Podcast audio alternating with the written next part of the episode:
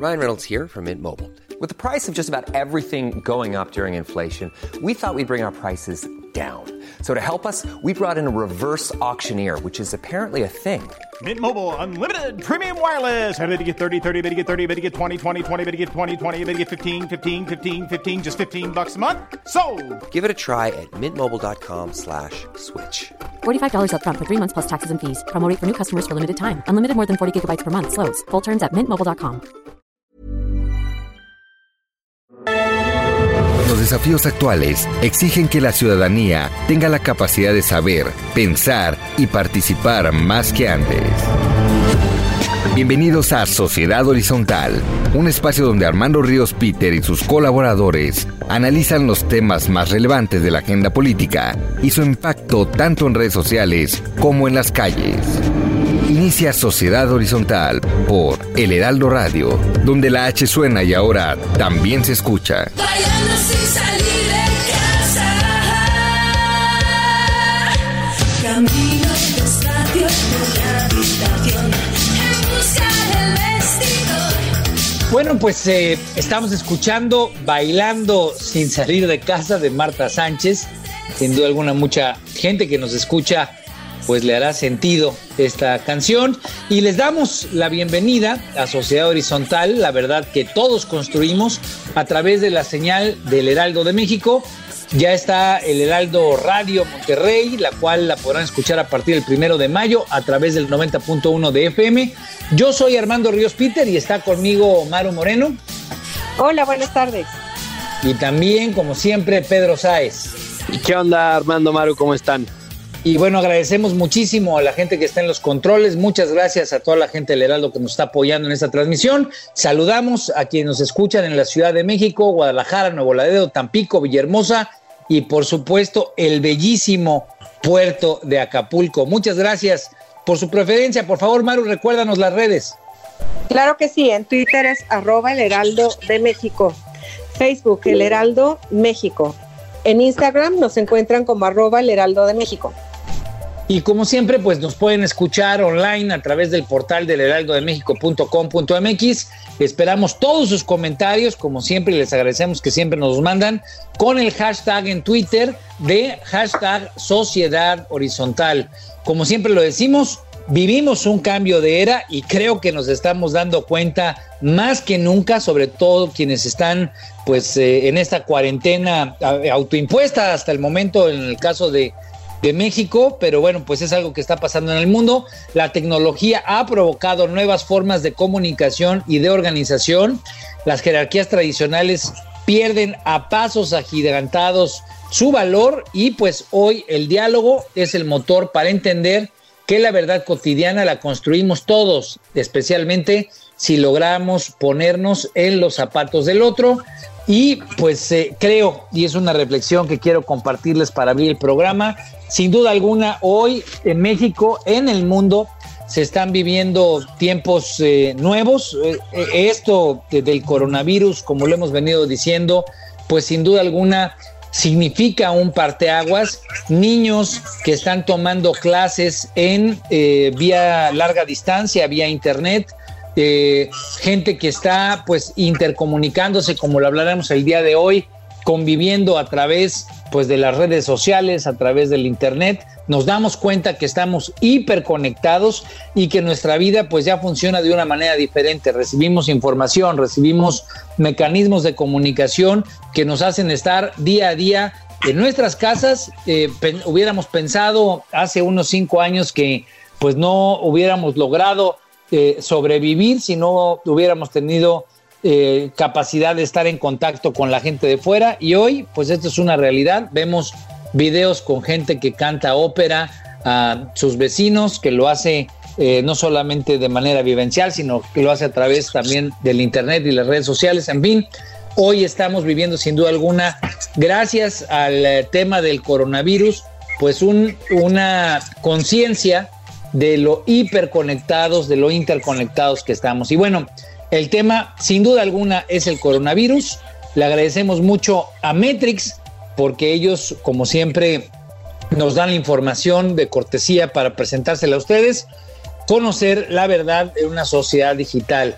Eh, te pediría, Maru, que nos echaras la mano, pues eh, revisando cómo han estado las redes. Repítenos, por favor, cómo estuvo la discusión, que esta, si bien fue una discusión del 9 al 15 de marzo, cómo ha estado la interacción respecto a las autoridades.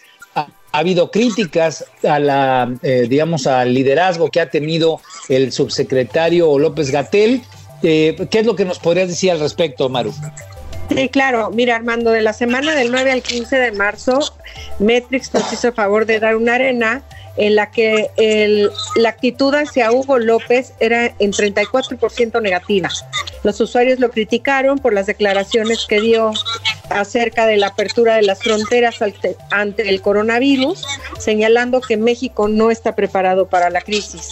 El 40% de esta información fue eh, totalmente informativa de lo que giró en las redes, que eso es muy interesante porque normalmente la parte informativa es la que menor peso tiene, en este caso fue la de mayor peso. Se compartieron las medidas de prevención que el subsecretario de Prevención y Promoción de la Salud expone en una conferencia.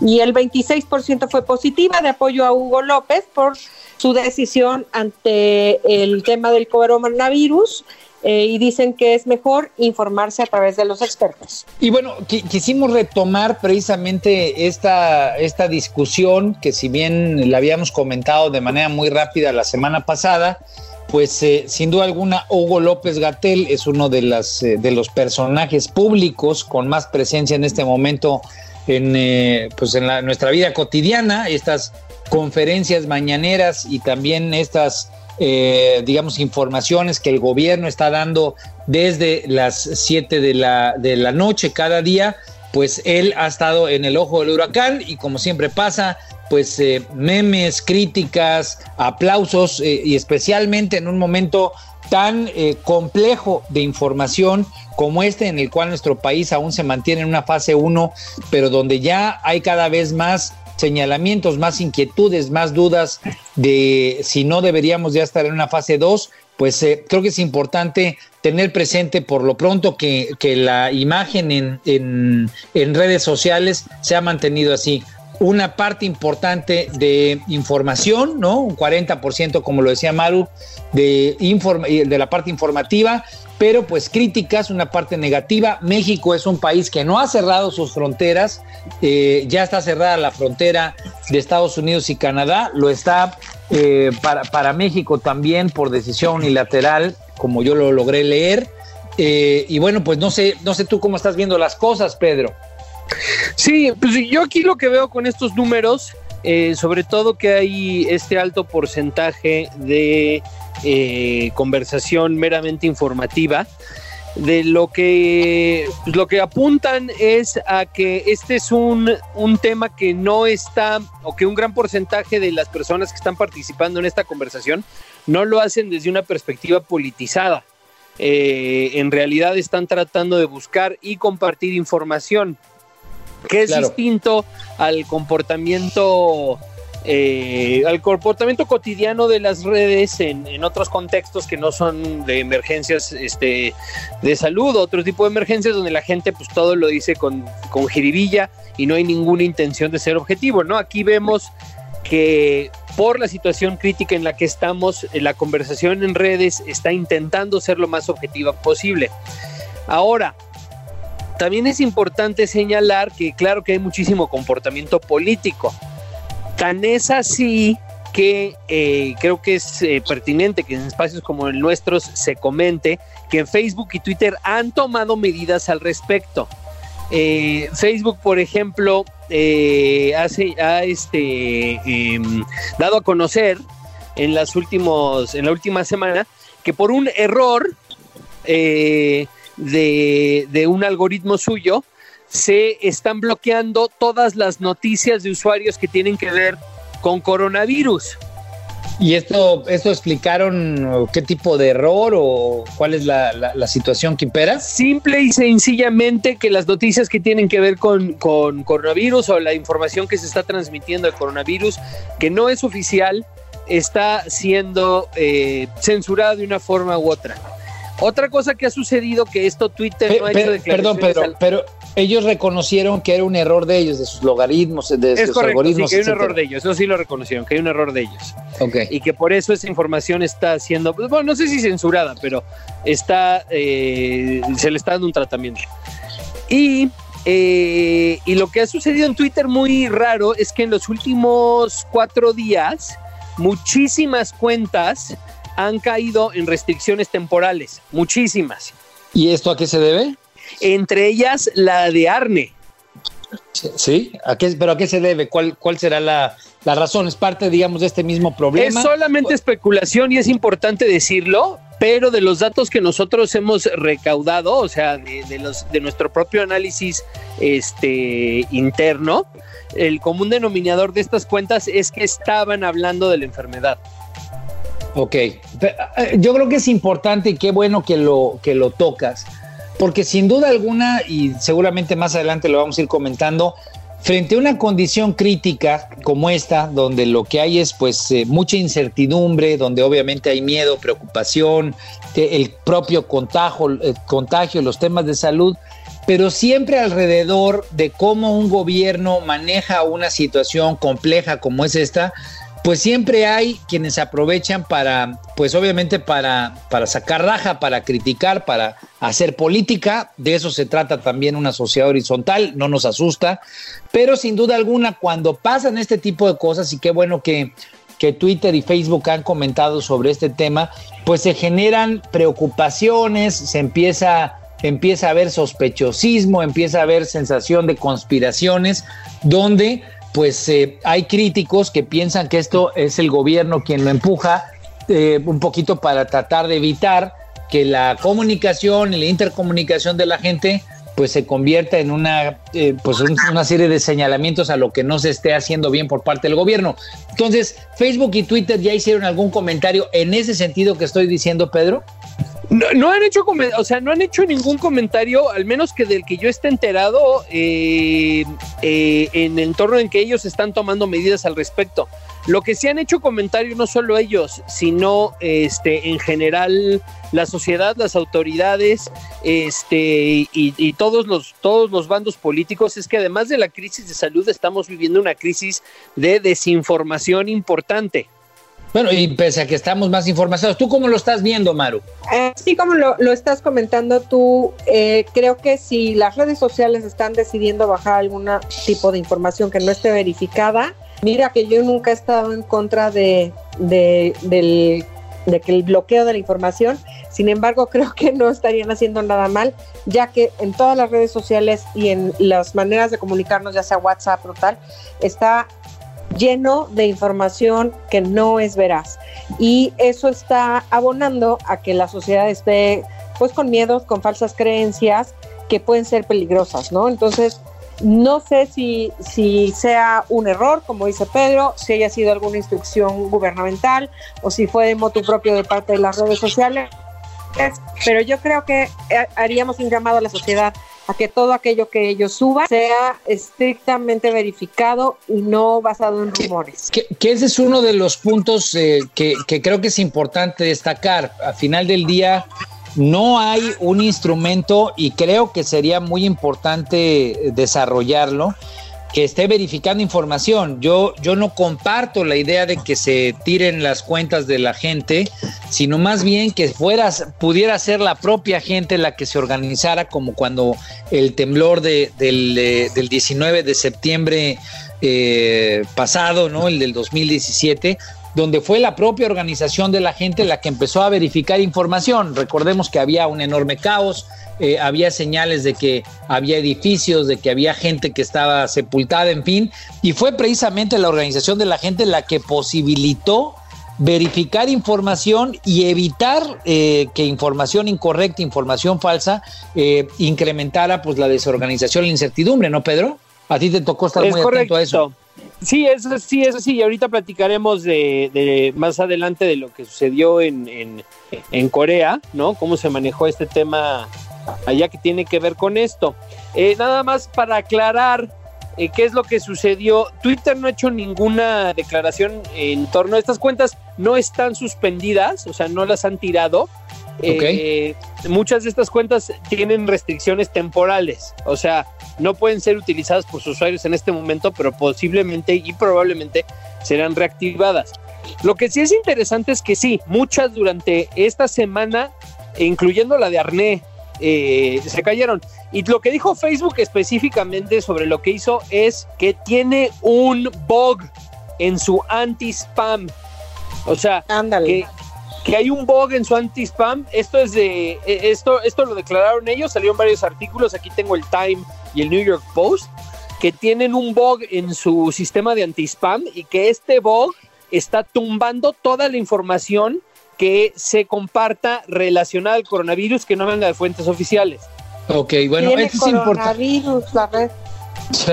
Bueno, esto es, esto es importante aclararlo y qué bueno que la gente que nos está escuchando pueda saber que en efecto hay un problema, eh, en, en este caso en los servidores, en, en el servidor, entiendo, dijiste de Twitter y Facebook, pero... En el, eh, en el de Facebook, en el de Facebook. Twitter no ha de nada. Facebook. Bueno, que no hay una cor- correlación entre este problema que está presentando Facebook y algún interés detrás que lo que esté tratando es de ocultar información. Porque, insistimos, en crisis de este tipo, lo más importante es para garantizar que haya una sociedad horizontal que evolucione, pues es buscar eh, que, que las cuestiones estén validadas, que estén verificadas. Pero pasemos rapidísimo a cómo ha estado la información un poquito más.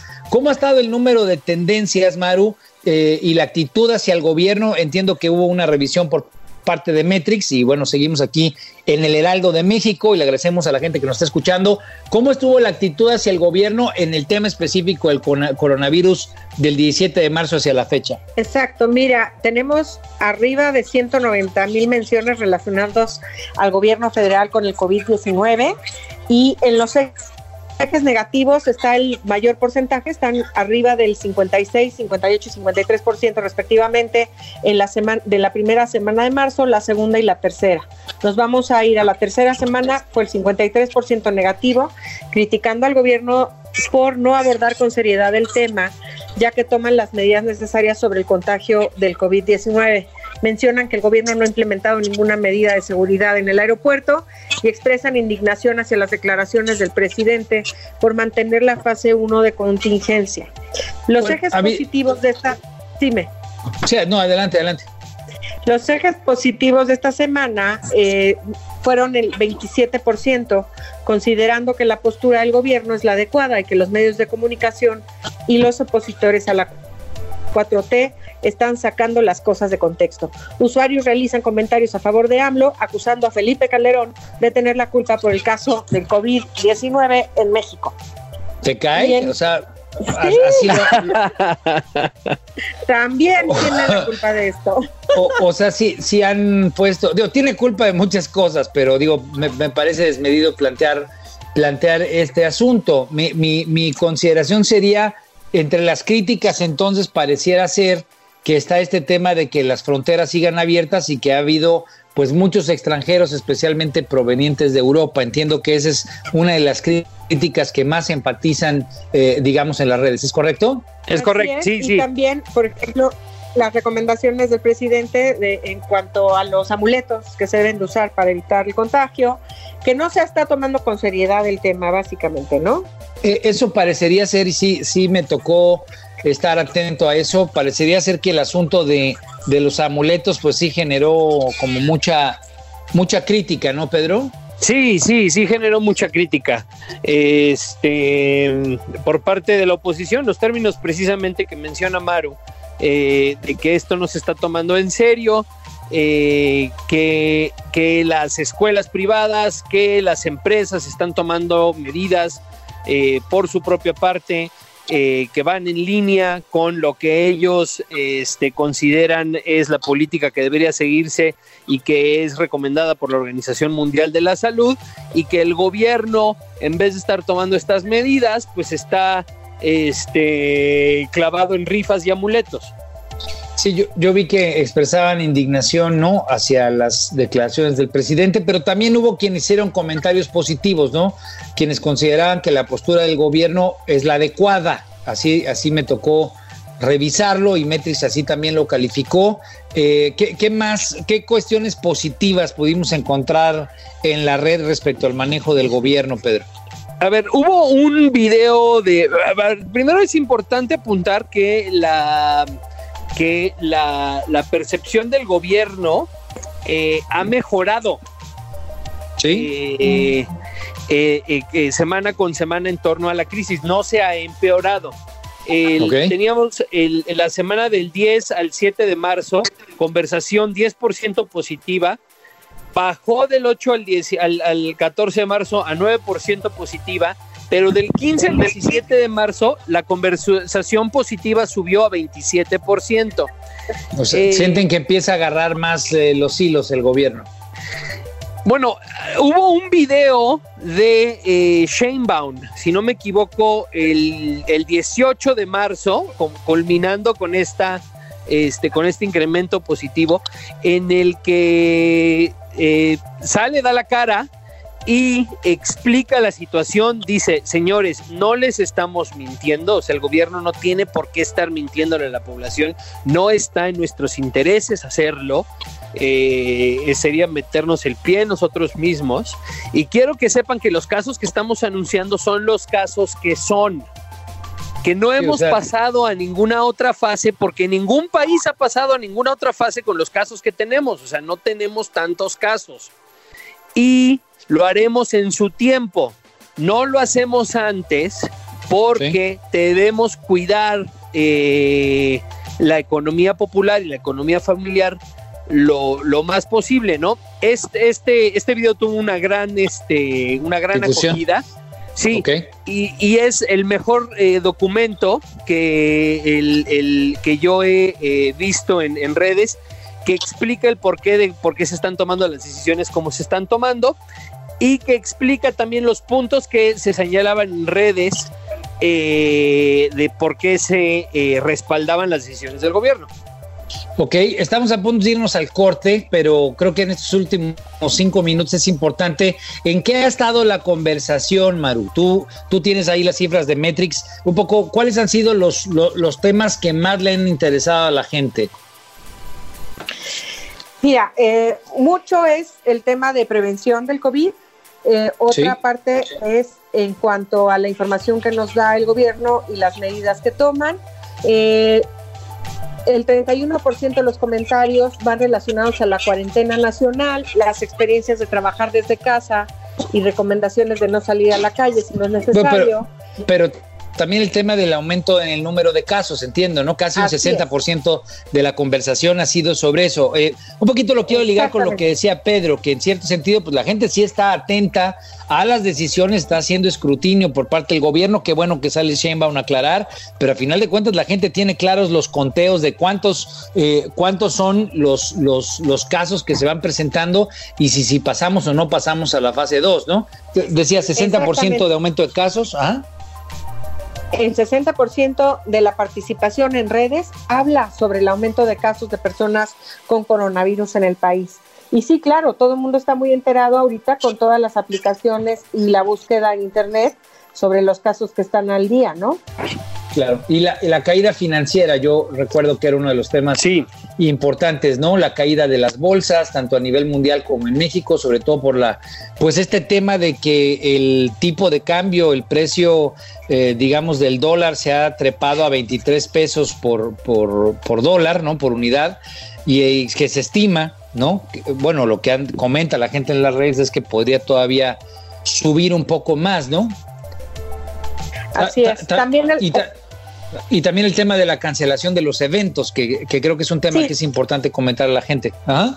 Es lo que te iba a comentar, que el 6% de la conversación está en torno a la cancelación de los eventos públicos como conciertos, partidos de fútbol, festivales y eh, otro tipo de encuentros, ya que fue muy criticado también el que no se suspendió el festival musical de, de Vive Latino, ¿no?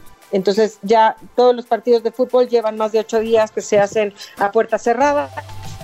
Eh, Ahora, aquí hay un punto que... Con un mal matrimonio, ¿no? Sí, bueno, aquí yo creo que aquí hay algún punto y seguramente ahorita lo podremos comentar un poco más. Hay algunas métricas eh, que tiene, que, que- que nos va a dar eh, Metrix sobre qué cómo está siendo calificado. Yo entiendo perfectamente que hubo una, y qué bueno que hubo una respuesta por parte de Sheinbaum, como lo comentaba Pedro, pero sí la conversación parece ser que no está siendo, ya cuando la medimos toda en su complejidad, parece ser que eh, no está siendo del todo favorable para el gobierno. Entiendo En que- su mayoría es negativa, sí. ¿Cuál, cuál era el porcentaje más o menos? Un 65%. ¿Qué es lo que opina la gente eh, en un 65% es eh, la calificación negativa, ¿no, Pedro? Sí, ya de la eh, de la de la última semana ya volvimos a un 63% conversación negativa, 21% conversación positiva y 16% conversación informativa.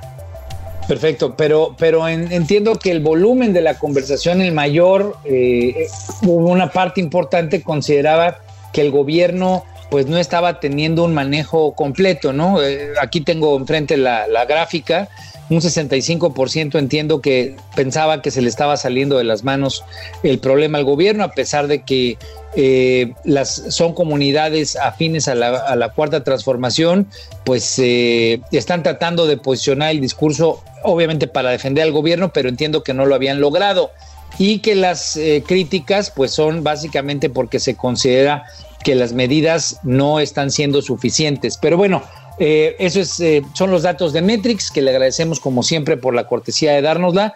Vamos a ir a un corte, si les parece bien. Estamos aquí en Heraldo de México, estamos en Sociedad Horizontal, la verdad que todos juntos construimos.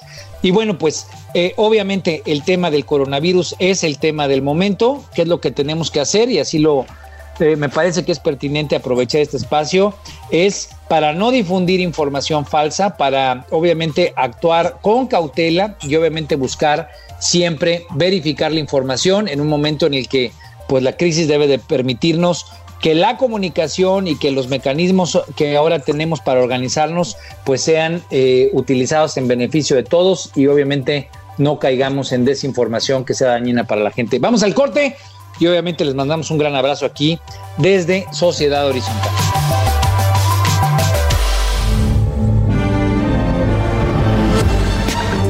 Vamos a una pausa y regresamos a más de Sociedad Horizontal por el Heraldo Radio.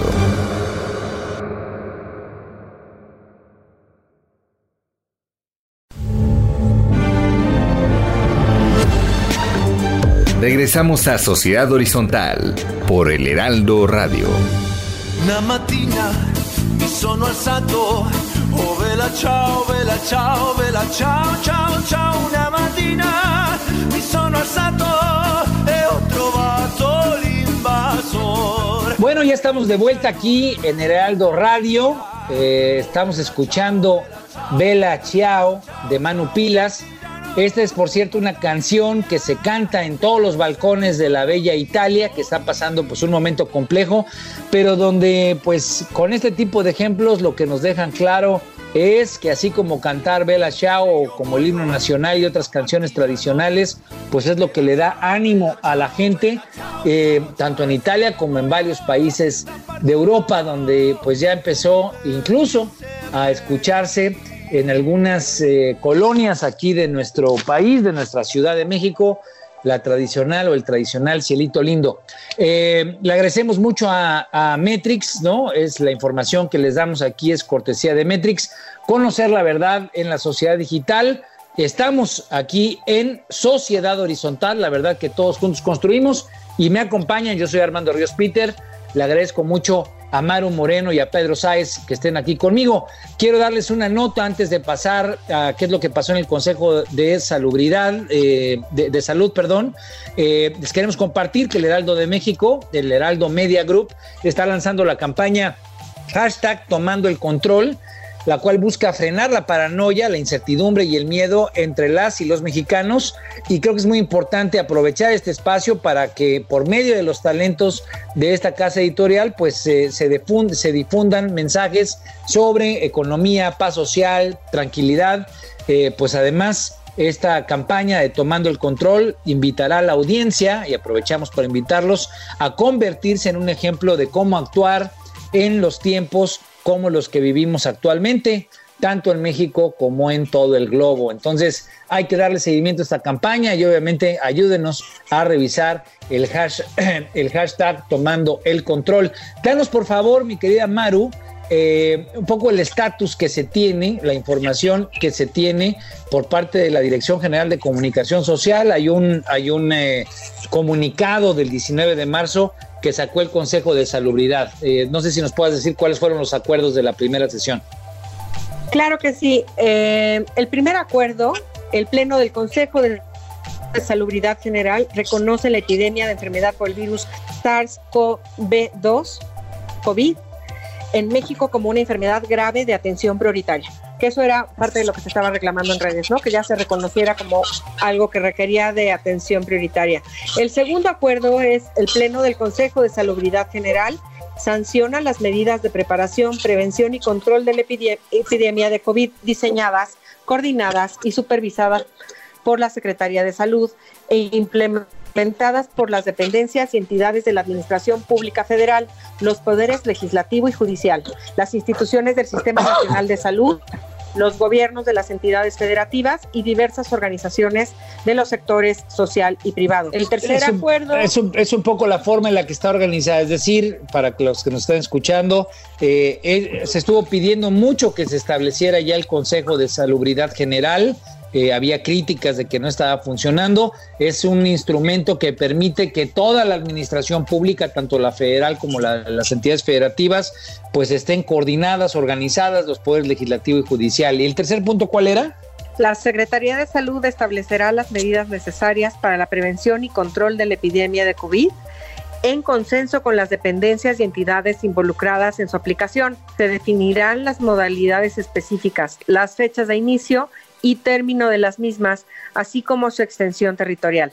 O sea, digamos, eh, fue prácticamente una reunión de instalación, ¿no? Eh, y entiendo que hablaron de dos temas en particular o dos temas eh, que han estado rondando. el caso de Bale, ¿no? ¿no? ¿no? sé si lo trataron ahí, pero, pero bueno, aprovecho para, para comentarlo. Mucho de la, de, la, de la preocupación que escuchamos en redes, el ruido que hubo en la red, fue por este caso de Vail, ¿no? Que parece ser que alrededor de 400 viajeros de Jalisco estuvieron contagiados ahí en ese centro turístico de esquí y fue precisamente donde salió el tema de Jaime Ruiz Sacristán, ¿no, Pedro? Sí. Que y de... el, presidente de la Bolsa Mexicana de Valores y de José Curi, que este empresario familiar de Carlos Slim, un personaje muy relevante eh, en ese grupo empresarial que se dijo que estaba muy enfermo y que incluso pues hubo algunos noticieros que desafortunadamente habían corroborado su fallecimiento, pero que después eh, esto se desmintió, ¿no? Sí, y después hubo también eh, hace, en los últimos días, eh, relacionado al mismo caso de, Mail, de Bale, hizo una, un gran movimiento en redes. El, la solicitud de este Alfaro, gobernador de Jalisco, a la ciudadanía para encontrar o que se reporten 400 mexicanos que viajaron en un servicio de charter de Bail a Jalisco y que se consideraba el foco de infección más importante en Jalisco. Sí, es, correcto. Yo eh, sí es importante para aclarárselo al auditorio. Eh, se instaló el Consejo de Salubridad. Esa es la nota eh, que nos estaba recordando Maru. Y entre otras noticias que también fueron parte de la semana, no se trató en el tema del Consejo de Salubridad, creo que es importante aclararlo para que no haya confusiones. Estuvo este tema de la gente de Bail, la convocatoria por parte del gobernador Alfaro a que los propios habitantes de Jalisco ayudaran. Y ahorita yo creo que podemos profundizar mucho en eso por eh, esta solicitud de que haya un verificado COVID-19, Pedro.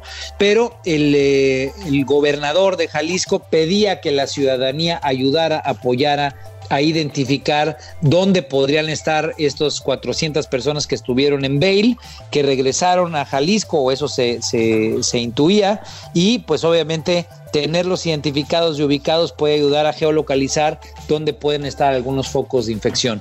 Y, el tercer eh, punto, eh, antes de pasar a tu comentario sobre Corea y sobre China, eh, tiene que ver pues con el terrible, preocupante primer fallecimiento de alguien que en nuestro país que, que fallece precisamente por el coronavirus, una persona, un hombre de 41 años de edad que había acudido a un concierto de rock pesado el 3 de marzo en el Palacio de los Deportes. Hubo quienes criticaron que ese evento no se hubiera cancelado. Y bueno, pues el primer fallecimiento se registró el 18 de marzo, inclusive fue tema comentado por parte del presidente López Obrador, un hombre que sufría de diabetes que es un padecimiento pues que lo colocó dentro del grupo más eh, vulnerable y pues cabría señalar que su esposa en entrevista a las afueras del INER dijo que a ella no le habían aplicado la prueba. Eh, eh, esas creo que son algunas de las noticias relevantes. Obviamente hay muchas, como decíamos, hay mucho ruido en la red, pero sobre todo, mi querido Pedro, tú que has revisado este tema de el verificado 19 de septiembre, me comentabas el día de ayer que un verificado COVID-19 podría ser algo interesante a, construir en estos momentos. Cuéntanos un poco de eso. Sí, hay, que, hay, que, tomar varias cosas en consideración. La primera, obviamente, tiene que ver con, eh, con estos, eh, con estos, este, con esta dinámica que se genera eh, de desinformación en redes sociales, ¿no?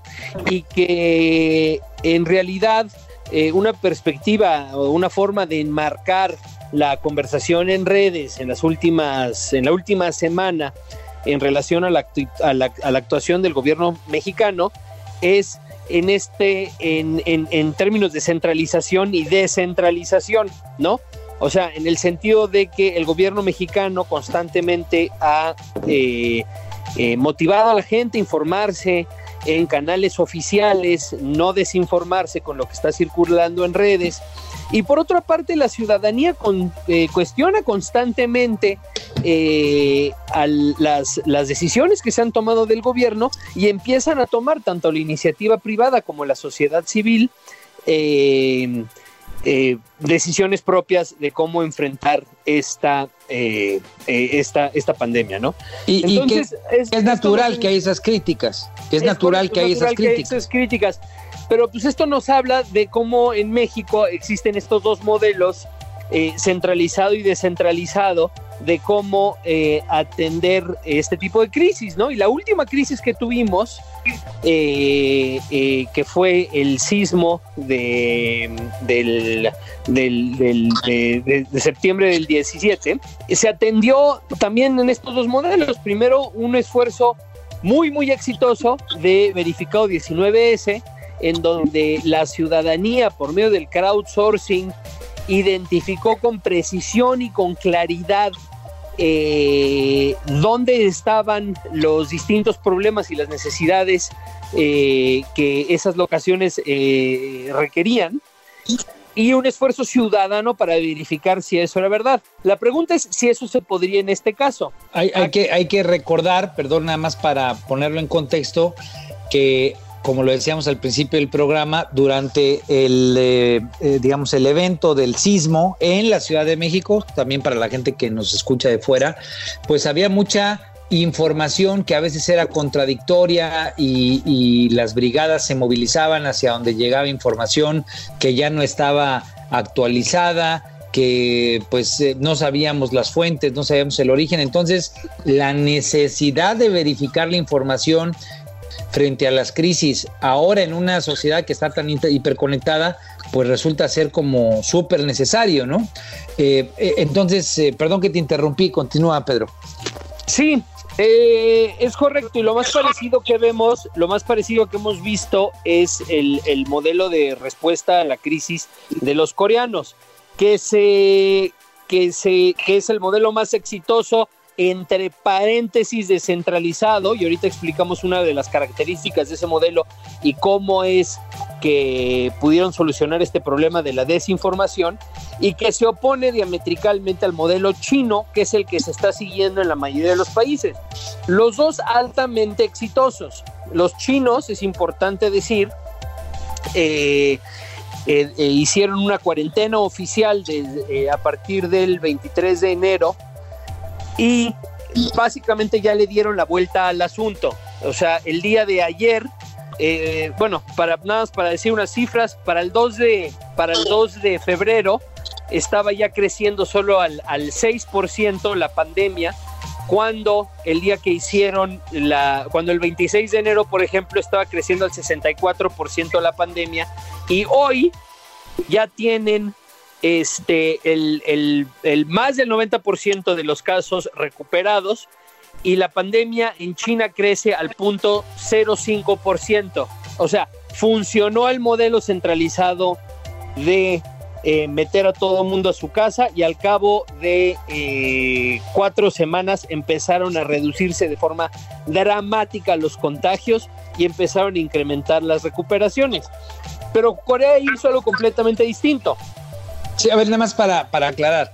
El modelo centralizado no solamente fue que la gente se metiera a sus casas, fue tener un control centralizado de los flujos de información y obviamente de la propia comunicación, donde en China, más allá de esta crisis o no, pues el modelo, digamos, de comunicaciones, el gobierno, el Estado, tiene una supremacía por encima de la sociedad, tal vez para, para ejemplificarlo de manera más, más, más puntual. Es decir, el manejo de la crisis tuvo un manejo central donde el gobierno administró la información, administró, digamos, la forma en la que se dio la conversación y, por supuesto, la forma en la que se fueron tomando las decisiones. Lo que pasa es que los en, en la forma en la que, o sea, la, el control de la información en Corea también lo tiene nada más el gobierno. Ahorita explicamos eso. La diferencia es que la ciudadanía participa activamente en la, en, la solución de la crisis y no solamente es relegada a su casa. Bueno, ¿qué, fue lo que sucedió, ¿qué fue lo que sucedió en Corea? Lo que sucedió en Corea es que los coreanos le apostaron a, la, a las pruebas. Y Corea es el país que, pero por mucho ha hecho muchas más pruebas. Ha hecho más o menos 2.000, que, perdón, 250, 250 250 mil pruebas, exactamente, ha hecho 250 mil pruebas. Sí. Entonces, eh, por un lado, la única forma de hacer tantas pruebas es obviamente descentralizar las pruebas, dar la posibilidad de que todos aquellos que puedan hacer pruebas las hagan y le den esa información al gobierno. Okay. lo que hacía el gobierno es que en ese momento identificaba quiénes eran las personas que tenían o sea, que habían salido positivos y se, se, se, promulgó una ley que le permitía al gobierno eh, perseguir el comportamiento de esas personas con transacciones de, de, tarjetas de crédito o hasta en su caso ver dónde estaban en su celular. Hacer una traceabilidad, digamos, de las una actividades traceabilidad. Esta para saber la hizo con qué grupos había. Entonces, Exacto, ahí es donde surgieron esfuerzos como el verificado, que este, ciudadanos empezaron a agarrar esta información, la empezaron a mapear y por medio de la tecnología empezaron a compartir en dónde estaba ubicada ahora sí la enfermedad y se podía ver claramente dónde estaba la enfermedad, ¿no? Eh, también salieron apps eh, para que voluntariamente las personas que estuvieran enfermas este, pudieran ellos ser geolocalizados y eh, y también apps en los que la gente podía empezar a poner sus síntomas, ¿no? Y entonces, ¿qué empieza a suceder? Tienes mapas de dónde está el, problema y entonces ya la población tiene una transparencia de la situación que no existe en otras latitudes y eso permite disminuir los contagios de forma importante. Ahora, parecería entonces... Sí, adelante, Maru. Perdón, sí, una pregunta. ¿Esto lo hace por decreto el gobierno de Corea del Sur o se este, le pidió autorización, digamos, a la población en general para intervenir sus dispositivos digitales? No, no, pues lo hizo con legislación. Wow. Sí, o sea, aprovechó, digamos, la coyuntura crítica para pasar una nueva legislación, pero entonces, tal vez, eh, Pedro, solamente para ejemplificarlo frente al auditorio, es en estos dos modelos que tal vez son los más... Eh, acabados, ¿no? Eh, por los resultados que han tenido en este momento, China celebrando que ya, eh, entiendo que recientemente ya no hubo ningún nuevo caso, en fin, ya, ya con, con resultados positivos, nos deja muy claro dos formas de actuar eh, respecto a el uso, el empleo de estos nuevos procesos de comunicación y organización. El primero, China, manteniendo, digamos, el, el control de la discusión, de la información y por lo tanto de la responsabilidad de actuar y de tomar las decisiones. Y en el otro, si bien el gobierno coreano, el Estado coreano mantiene, digamos, esa misma condición, se apoya en la sociedad para que la sociedad se organice y obviamente se intercomunique en cuanto a pues eh, las pruebas y poderle ayudar al gobierno para que esa trazabilidad, independientemente de la ley que generaron, pues pueda ser mucho más clara y transparente tanto para el gobierno como para darle información al gobierno para que le dé seguimiento a los casos. ¿Es, esa sería, digamos, la, la forma de entender uno y otro. Sí, yo creo que es más afortunado llamarle al segundo más que descentralización, aunque eh, eh, eh, por supuesto es descentralización en comparación con el primero, pero se puede especificar qué descentralización es. Es un modelo de trazabilidad y transparencia. Y, y es precisamente esta transparencia de lo que está sucediendo y de esta transparencia de la información que es compartida con la ciudadanía, lo que le permite entonces a la ciudadanía ayudar al gobierno con la trazabilidad de los casos. Mu- mucho más acorde con lo que aquí pensamos que debe de ser una sociedad horizontal, ¿no? Más Es correcto. valerte, sí, apoyarte en mecanismos de transparencia y obviamente de coordinación con elementos descentralizados, en este caso elementos de una sociedad que puede participar y que puede coadyuvar con el gobierno. Eh, parecería, y aquí es una, una, duda que tengo, parecería que la experiencia que hemos tenido en México con el con el verificado 19S, pues podría ser una experiencia interesante para hacer algo parecido en este momento, ¿no? Este, sí, sí, sí, sí, por supuesto. O sea, es importante obviamente que hay, varias cosas aquí que hay que puntualizar. Es importante que en este caso en particular el gobierno tenga más control de la información de lo que tenía en el con el verificado 19S porque en, ese momento eh, el problema no involucraba personas que estaban caminando, ¿no? O sea, eran eh, edificios que estaban colapsados. Y aquí pues sí se trata de personas y se trata de, pues, de vida, ¿no? Seres humanos. Entonces, además, eh, también es importante aclarar que este caso requiere de conocimientos técnicos y reconocimientos de medicina y de epidemiología que la población en general no tiene. Pero sí, sí se, sí se hiciera un esfuerzo por incrementar de forma dramática la capacidad de la sociedad, los laboratorios, eh, las pruebas y que esa información sea compartida de forma pública, entonces de, de forma orgánica se generaría un esfuerzo como el de como el de Corea del Sur en, que, en el que la gente entraría ya a participar activamente en, en- en la contención de este problema. Una cosa Claro, muy sí. importante sobre la legislación de Corea.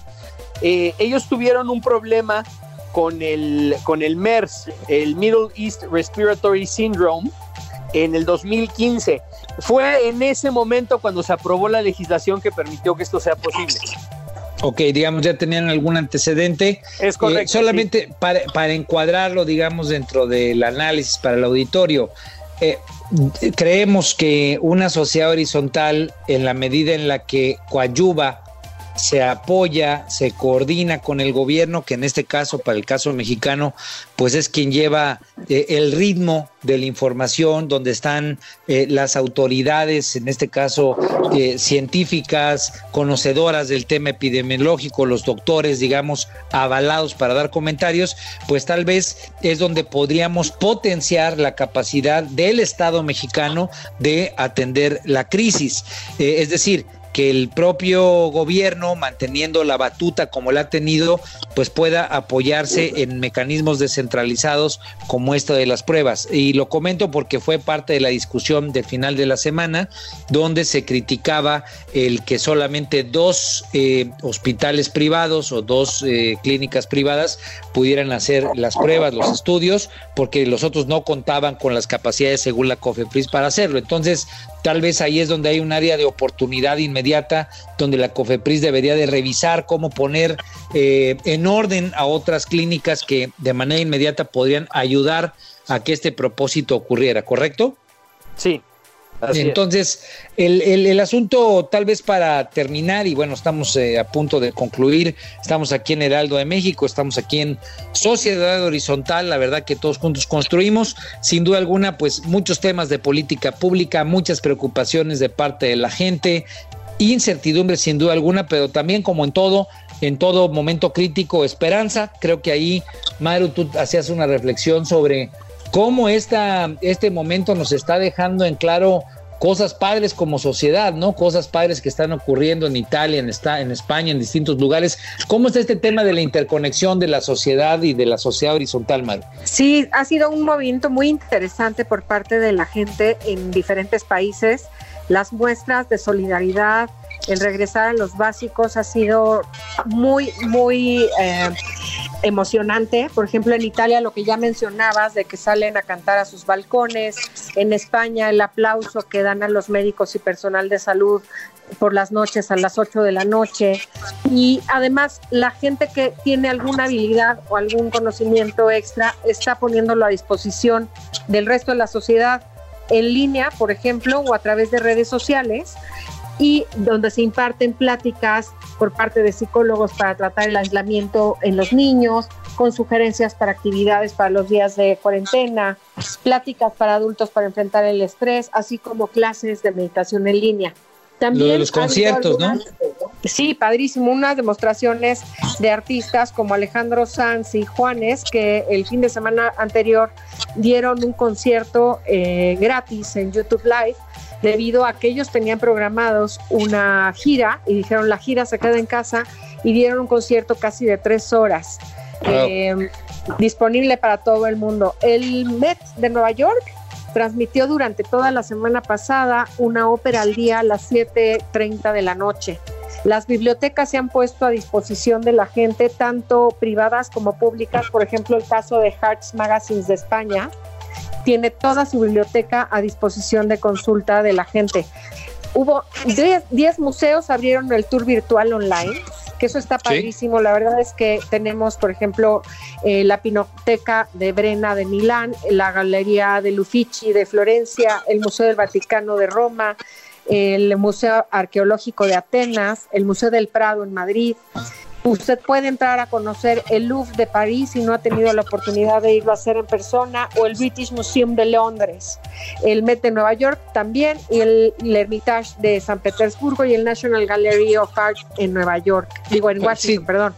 Sin duda alguna son ejemplos interesantes de cómo la sociedad pues de pronto se da cuenta de lo hiperconectada que está, ¿no? O temas también de solidaridad social como esta convocatoria que seguramente a varios nos llegó en el WhatsApp para comprar alimentos a las personas de la tercera edad eh, para que ellos puedan, eh, digamos, eh, guardar un, digamos, compras en los supermercados, ¿no? Pues se calcula que ellos pueden ser los que, los que pueden ser los más afectados en lo inmediato. Entonces yo creo que nos damos cuenta en este tipo de contextos, pues que, que, la sociedad está hiperconectada, que la sociedad está entrelazada y que la sociedad puede eh, enfrentar este tipo de retos, pues porque no estamos solos, estamos súper eh, conectados a través de esta nueva forma de funcionar de sociedad horizontal. Estamos eh, llegando al final del programa y no, no quiero dejar eh, pasar estos minutos, Maru, Pedro, solamente para recordarle a la gente no saludar de mano, de beso o abrazo, lavar sus manos con frecuencia, alimentarse sanamente, mantenerse hidratados, tocarse la cara, es importante decirles, una de las formas más comunes en las que se puede contraer alguna enfermedad respiratoria, en este caso con el coronavirus, hay que lavarse las manos, hay que evitar frotarse los ojos o pasar las manos por boca o por nariz. Hay que limpiar superficies con detergente y cloro y obviamente el estornudo de etiqueta eh, es el que ayuda a que las enfermedades respiratorias pues se propaguen menos, ¿no? Eh, al estornudar hay que cubrirse la nariz eh, por, con la parte interna del codo. Son recomendaciones básicas, pero me parece que no hay que dejar de lado y sobre todo recordar que la Secretaría de Salud cuenta con el número telefónico 01800 0044 800 para dudas sobre el tema. Hemos llegado pues al final, así ya acelerado como siempre nos pasa de nuestra transmisión. Estamos en Sociedad Horizontal aquí en el Aldo de México. Le agradecemos a Metrix conocer la verdad de una sociedad digital. Muchas gracias, Pedro Sáez. Gracias, Armando. Te agarré tomando saliva, mi hermano. Muchas gracias, Maru. Gracias a todos. Yo me quedo en casa. Bueno, pues eh, que, que sea leve para todos y pasen un feliz domingo en compañía de sus seres queridos. Esto fue Sociedad Horizontal, la verdad que todos construimos. Muchas gracias, que tengan un gran domingo.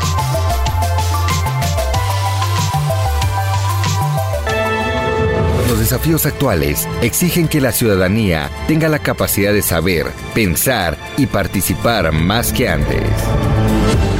Esto fue Sociedad Horizontal, un espacio donde Armando Ríos Peter y sus colaboradores analizan los temas más relevantes de la agenda política y su impacto tanto en redes sociales como en las calles. Una producción de El Heraldo Radio, donde la H suena y ahora también se escucha.